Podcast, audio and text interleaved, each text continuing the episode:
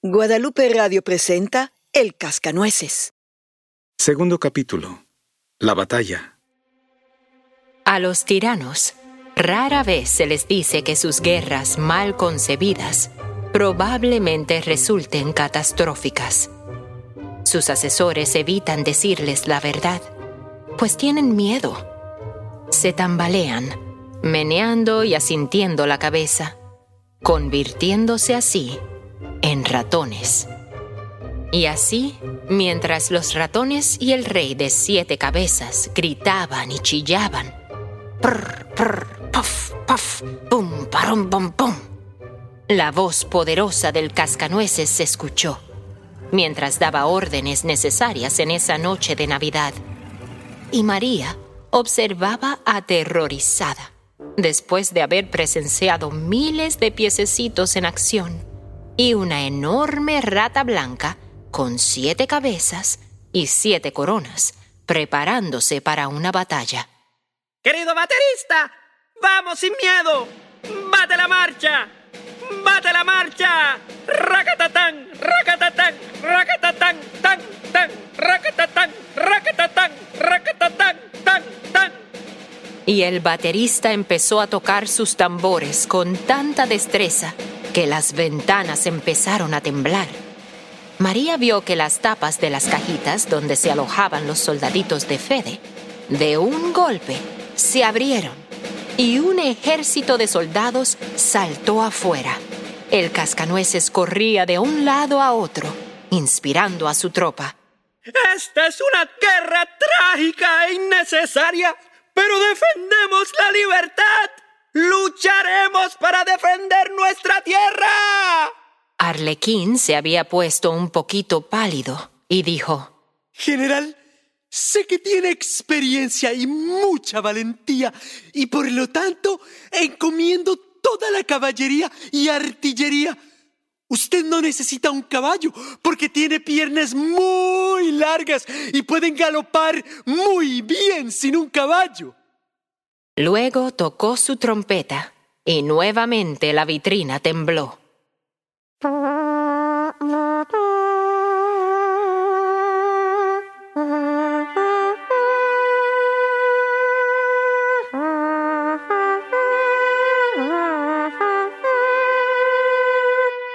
Los soldados y jinetes de Fede vestían llamativos y bellos uniformes y montaban hermosos caballos, cual se colocaban en largas filas en el suelo de la habitación, y ante ellos pasaron como una exhalación los cañones de Fede.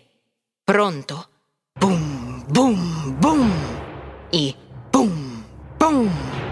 sonaron los cañones, y María pudo ver cómo los garbanzos de caramelo caían sobre los ratones, los cuales ahora estaban cubiertos en un polvo blanco. Pero los ratones no tenían miedo y se acercaban más y más. Podemos, podemos recuperar este territorio que perdimos hace unas cuantas décadas. Si nos devolverá, eh, se nos devolverá y seremos más poderosos, más grandes y más fuertes. Y nuevamente seremos la nación más potente. ¡A la batalla! María no podía ver lo que estaba pasando, porque el humo y el polvo cubrían la habitación. Las valientes tropas compuestas por tigres y pavos reales, figurinas chinas y muñecos de paja lucharon con coraje y determinación. Pero el enemigo penetró la plaza y todo el batallón quedó hecho pedazos.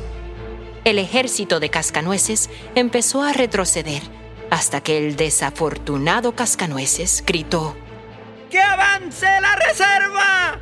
¡Arlequín! ¡Scaramouche! ¡Baterista! ¿Dónde están? ¿Dónde están? ¡No tengan miedo! Unos cuantos hombres y mujeres hechos de dulces, con caras doradas y cascos de metal, lucharon torpemente y sin experiencia, derribando a sus propios oficiales. El cascanueces estaba ahora completamente rodeado del enemigo. Trató de saltar, pero ni Clara ni la vieja muñeca Truchen pudieron ayudarlo. En desesperación, gritó, ¡Un caballo! ¡Un caballo! ¡Mi reino por un caballo!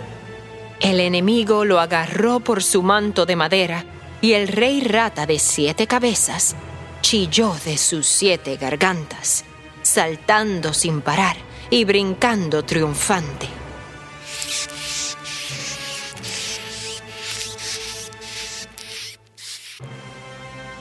María ya no podía controlarse. ¡Oh, mi pobre cascanueces! Entre sollozos y sin pensarlo, agarró su zapato izquierdo y lo lanzó con fuerza hacia el rey rata. En un instante, todo pareció esparcirse, pero María sintió en su brazo izquierdo un dolor más punzante que antes y cayó desmayada. ¡Ay! Me siento tan débil. Como si mi cabeza estuviera dando vueltas. Es como si el mundo estuviera dando vueltas y vueltas y más. Y cayendo al suelo, María se desmayó. Cuando María despertó de su largo sueño, yacía en su cama. El sol brillaba a través de las ventanas cubiertas de hielo. A su lado estaba sentado un hombre desconocido, al que pronto reconoció como el cirujano Wendelstern. Este dijo en voz baja, Está despierta. Su madre, preocupada, se acercó a ella. Ay, mamá querida, se han ido esos horribles ratones. Se ha salvado el buen cascanueces. Oh, no digas más tonterías, María. Por tu culpa, niña mala, hemos estado muy preocupados. Y además, ¿qué tiene que ver los ratones con el cascanueces? Ayer por la noche estuviste muy, muy tarde jugando con tus muñecas. María, estabas medio dormida. ¿Y es posible que un ratoncito saliera y te asustara? Rompiste con el brazo uno de los cristales del armario y te hiciste un corte tan profundo que el doctor tuvo que sacar un cristal que tenías en la herida. Podrías haberte desangrado. Gracias a Dios que me desperté a la medianoche y no viéndote en tu cama fui a la sala y allí te encontré, tendida en el suelo, sin sentido y sangrando sin cesar. Del susto casi me desmayo yo misma. Ay, María. Allí estabas entre los soldaditos de Fede y otros muñecos rotos, y en tu brazo herido sostenías al cascanueces, y no lejos de ti, tu zapatito izquierdo. Ay, mamá querida, mamita, son las huellas de la batalla entre los muñecos y los ratones. Y lo que más me asustó fue que los ratones querían tomar preso al pobre cascanueces. Entonces arrojé mi zapato a los ratones. Y después de eso, no sé qué ocurrió. El cirujano hizo un gesto con los ojos a la madre y ella dulcemente dijo, No importa, María, no importa. Olvídalo y tranquilízate. Ya han desaparecido todos esos ratones y el cascanueces está sano y seguro en el armario de cristal. Su padre, el doctor Stahlbaum, entró al cuarto y habló con el cirujano por un largo rato. Después le tomó el pulso a María y dijo, Ay, mi querida hijita María, tendrás que quedarte en cama por varios días, pues todavía tienes fiebre. Pero espero que te sientas mejor pronto. Tienes que descansar y tomar tu medicina. Tu querida madre te leerá unos cuentos bonitos y ya verás cómo pasa el tiempo rápidamente. María se sentía contenta sabiendo que el cascanueces estaba sano y salvo tras la gran batalla. A veces sentía su voz, pero no sabía si era verdad o si era un sueño. Una noche, acababa de terminar su madre el cuento del príncipe Facardin, cuando se abrió la puerta y el padrino Drosselmeyer entró diciendo, Es hora de que yo vea por mí mismo a la pobre enferma. Ay, padrino, estuviste verdaderamente horrible. Te vi sentado encima del reloj cubriéndolo con tus alas para que el sonido no sonara muy fuerte. Pero yo oí perfectamente cómo llamabas al rey de los ratones. ¿Por qué no nos ayudaste? ¿Por qué no viniste en mi ayuda?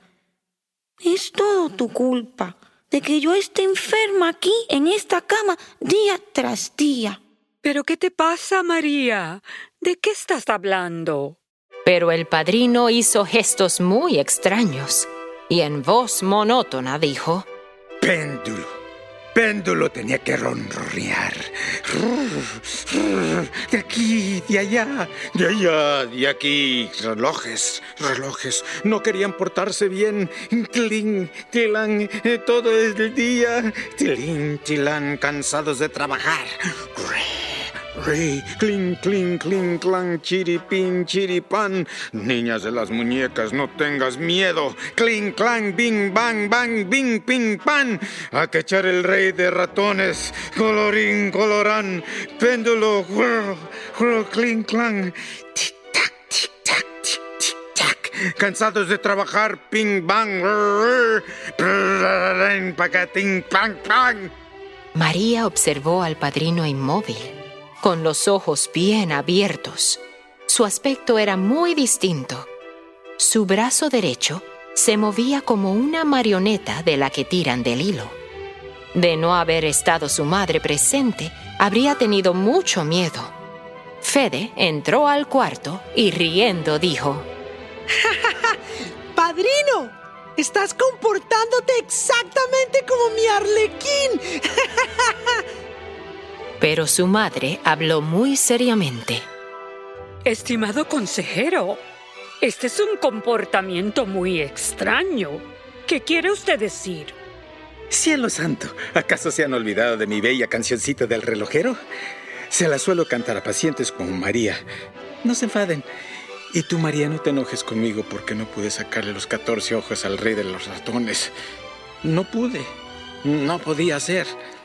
Pero en cambio, te traje algo que te dará una gran alegría. Se metió la mano en el bolsillo y extrajo muy lentamente al, al, al cascanueces. Con gran habilidad había colocado nuevamente los dientes caídos. María dio un grito de alegría.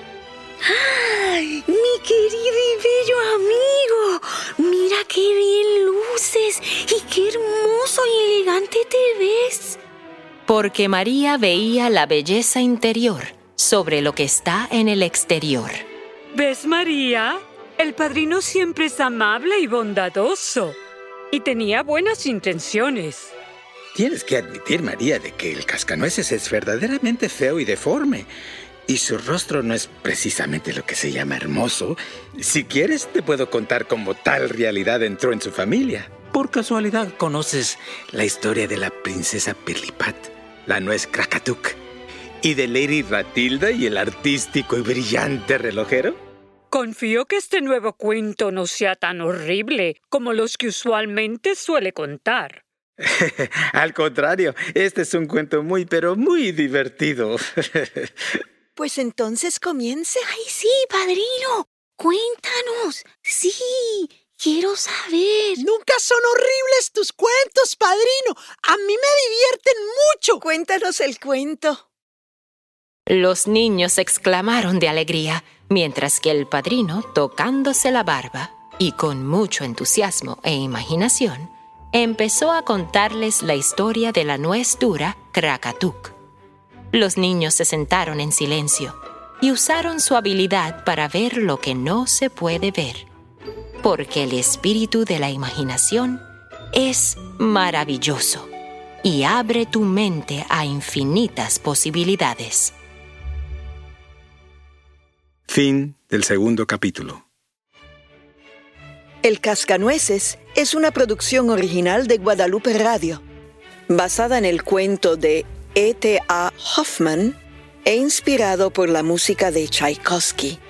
Con la actuación especial de Almarí Guerra, Juan Carlos Arbelo, Maritzel Carrero, Andrés Londono, Sal López, Efraín Figueroa, Gloria Laíno y Denise Blasor. Diseño gráfico, Marta Naranjo. Grabación, Gerardo Nevares y Rafael Valdés. Edición general, Juan Matos. Música original, Logan A. Kemp. Libreto, producción y dirección, Denise Blasor. Director y productor ejecutivo, René Heredia. Elcascanueces.la. Todos los derechos reservados.